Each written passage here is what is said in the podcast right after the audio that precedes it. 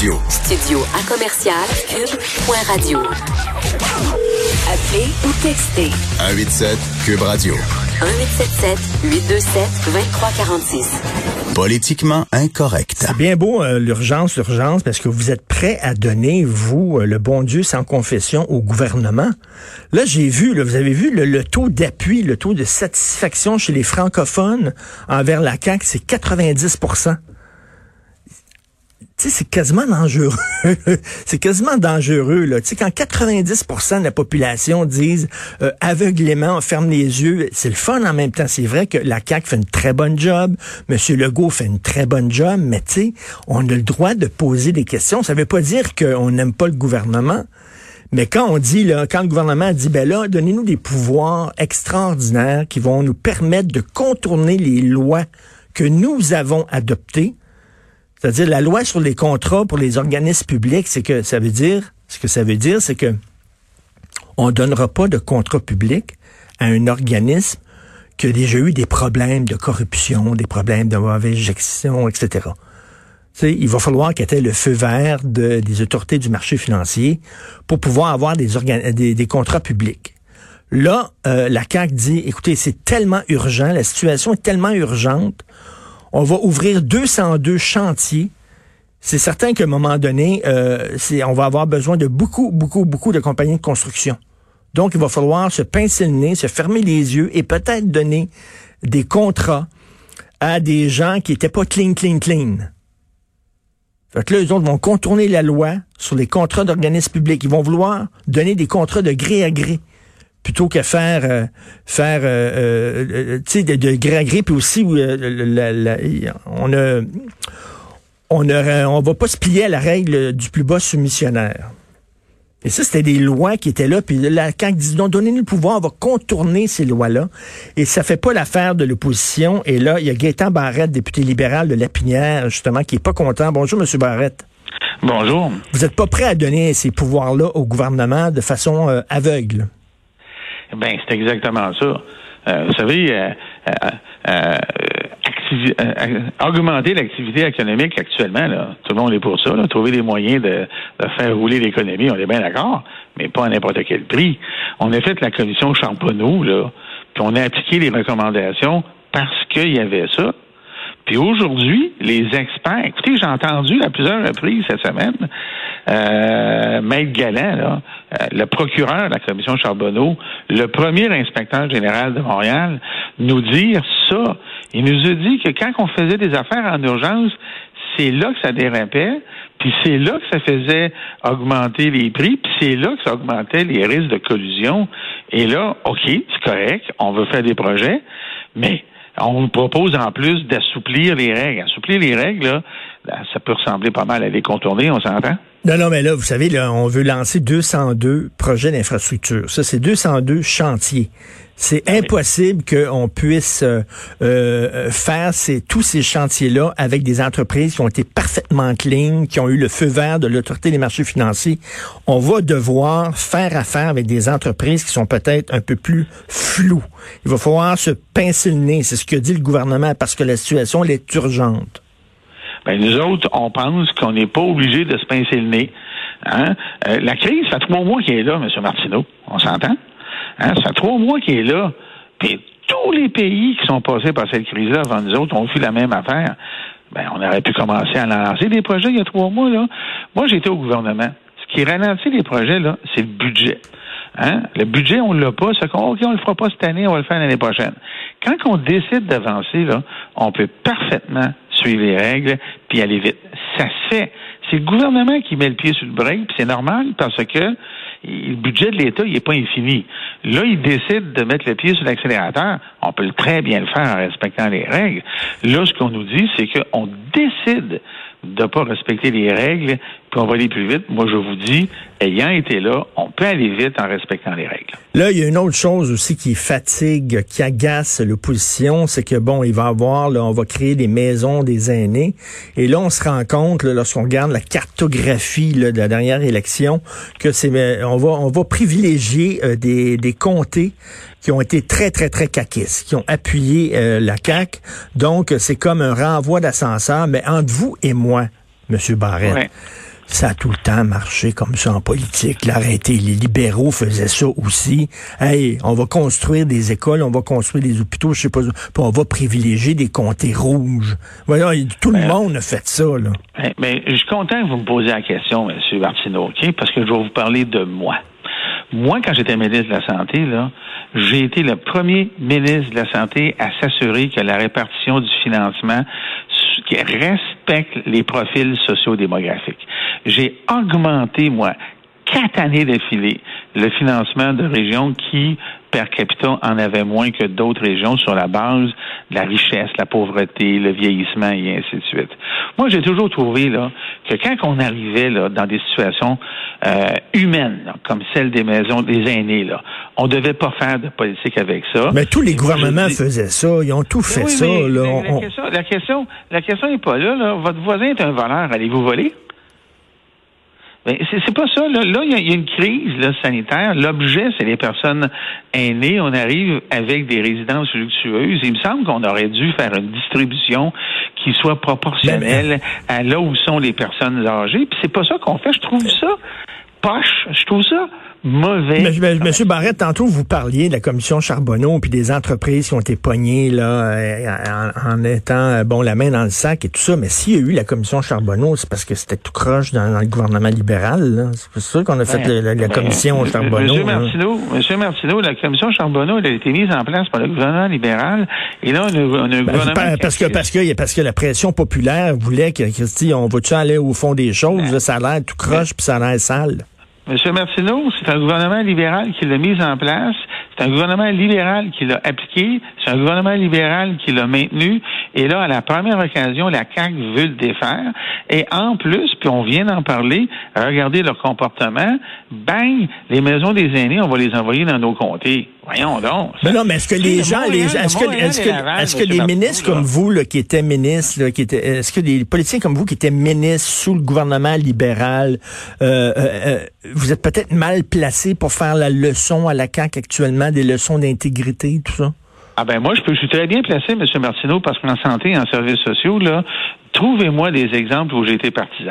Trouvez-en trouvez, trouvez moi là. Un seul qui viendrait à l'esprit. Il n'y en a pas, puis vous en trouverez pas. Moi, aujourd'hui, je suis très bien placé pour dire que Montréal et Laval, c'est 30% du Québec. C'est 2,5% euh, 20, euh, je m'excuse, c'est 2,5 millions de personnes.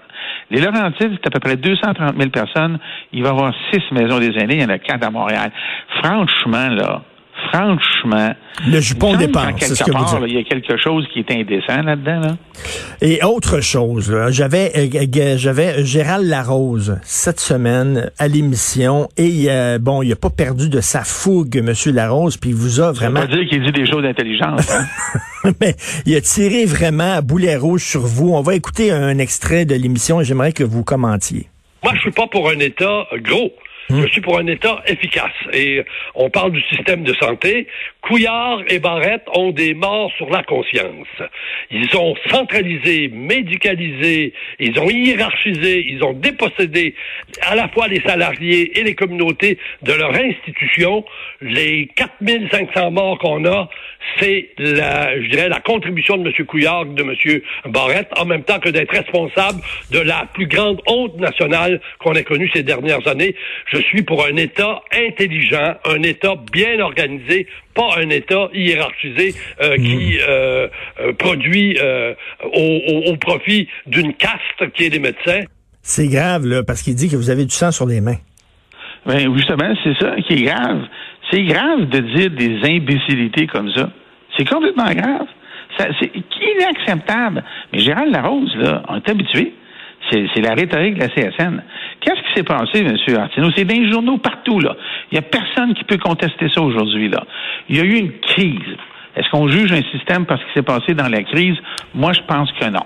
Premièrement. Deuxièmement, on peut juger ce qui s'est passé dans la crise. On sait aujourd'hui, dans le pays qui s'appelle le Canada, qu'il y a eu des endroits au Canada devant la même maladie, avec la même compétence, avec la même, les mêmes problèmes que dans des provinces, ça a bien été et au Québec, ça n'a pas bien été. La différence, elle est exposée au grand jour. Au Québec, on n'avait pas de réserve stratégique. Au Québec, on n'a pas commandé de matériel de protection en janvier, quand on voyait la crise arriver. au Québec, on a envoyé des gens euh, au combat sans protection et on savait qu'on ne l'avait pas et on sait aujourd'hui et on le savait au départ. Vous savez, ben, vous savez qu'il y a beaucoup de gens qui sont comme M. Larose. On cherche là un, ou une responsable du marasme dans ben lequel on était. Ben oui, et, là, et là, le responsable connue, là. là, pour plusieurs personnes, c'est Gaétan Barrette avec sa réforme. Et en politique, là, pour ne pas assumer ses responsabilités, on cherche un bouc émissaire. Et c'est ce qui se passe. En Colombie-Britannique, la personne qui avait la même compétence que les gens ici avait les mêmes problèmes, la mobilité du matériel. Mais la personne là-bas, quand ils ont vu arriver la crise, ont commandé du matériel, ils en ont pas manqué. Ils ont été capables d'isoler les gens, donner du matériel de protection personnelle, qui n'a donc pas déserté parce qu'ils étaient protégés, et on leur a donné euh, des augmentations de salaire. Si vous avez suivi mon fil Twitter, depuis le début, je dis ça, et ça n'a pas été Mais, fait. mais, mais reste que vous avez quand même créé, vous vous avez avez laissé finir là-dessus, Ouais. là. Il y a une histoire ici, là. Elle existe, elle est réelle. Nous avons un gouvernement qui n'y a pas cru, qui a choisi son budget avant de choisir la protection, parce que pour faire ça, ça aurait coûté des millions de dollars et les conséquences, vous les voyez. Alors, à un moment donné, il faut les nommer les choses. Et non seulement je les nomme, elles sont avérées. Ce que je viens de vous dire, là, c'est dans les journaux. Et, Et là, le- mais, et les gens qui disent que vous avez créé une structure mammouth, colossale, hyper obèse, on lève les plis, là, puis on trouve 10 000 euh, cadres et gestionnaires là-dedans. Là. Veut dire que comme c'est tellement gros que la tête voit plus les pieds. Vous en dites Ça, c'est toujours, ça, c'est toujours votre argument, M. Martineau. Moi, je vais vous dire une chose de la vraie vie, là. Quand dans la RPA XYZ, comme je l'ai vécu, on, un quart de soir ne rentre pas au complet et qu'on appelle le 6 et que le 6, en deux secondes, hein, se de bord et redéploie son personnel, on vient de sauver des vies. Errons, M. Martineau, errons quand c'est privé là ça là, le 6 peut pas être partout là, c'est pas son territoire. Quand il a été mis au fait de la situation qu'on connaît qui était épouvantable, en 24 heures le 6 a eu la capacité de redéployer son personnel et de prendre en charge et de corriger Héron. 24 heures, c'était réglé. Pensez-vous vraiment, là, vraiment qu'un CHSLD indépendant euh, public, là, aujourd'hui, si c'était l'ancien système, aurait prêté son personnel à Héron? La réponse, c'est non. Et vous savez Mais- très bien que c'est non. Et il faut une organisation qui a cette capacité-là. Et il y a des vies qui ont été sauvées précisément parce qu'on avait cette Mais monsieur, monsieur Barrette, là, je, je- regarde la télévision, je lis les journaux, je vois des gens, là, des infirmiers, des préposés, des gens du milieu de la santé, des ils disent tout, c'est à cause de la réforme Barrette. Ben oui. C'est l'affaire qui revient Ben oui, le plus ben oui, mais c'est normal.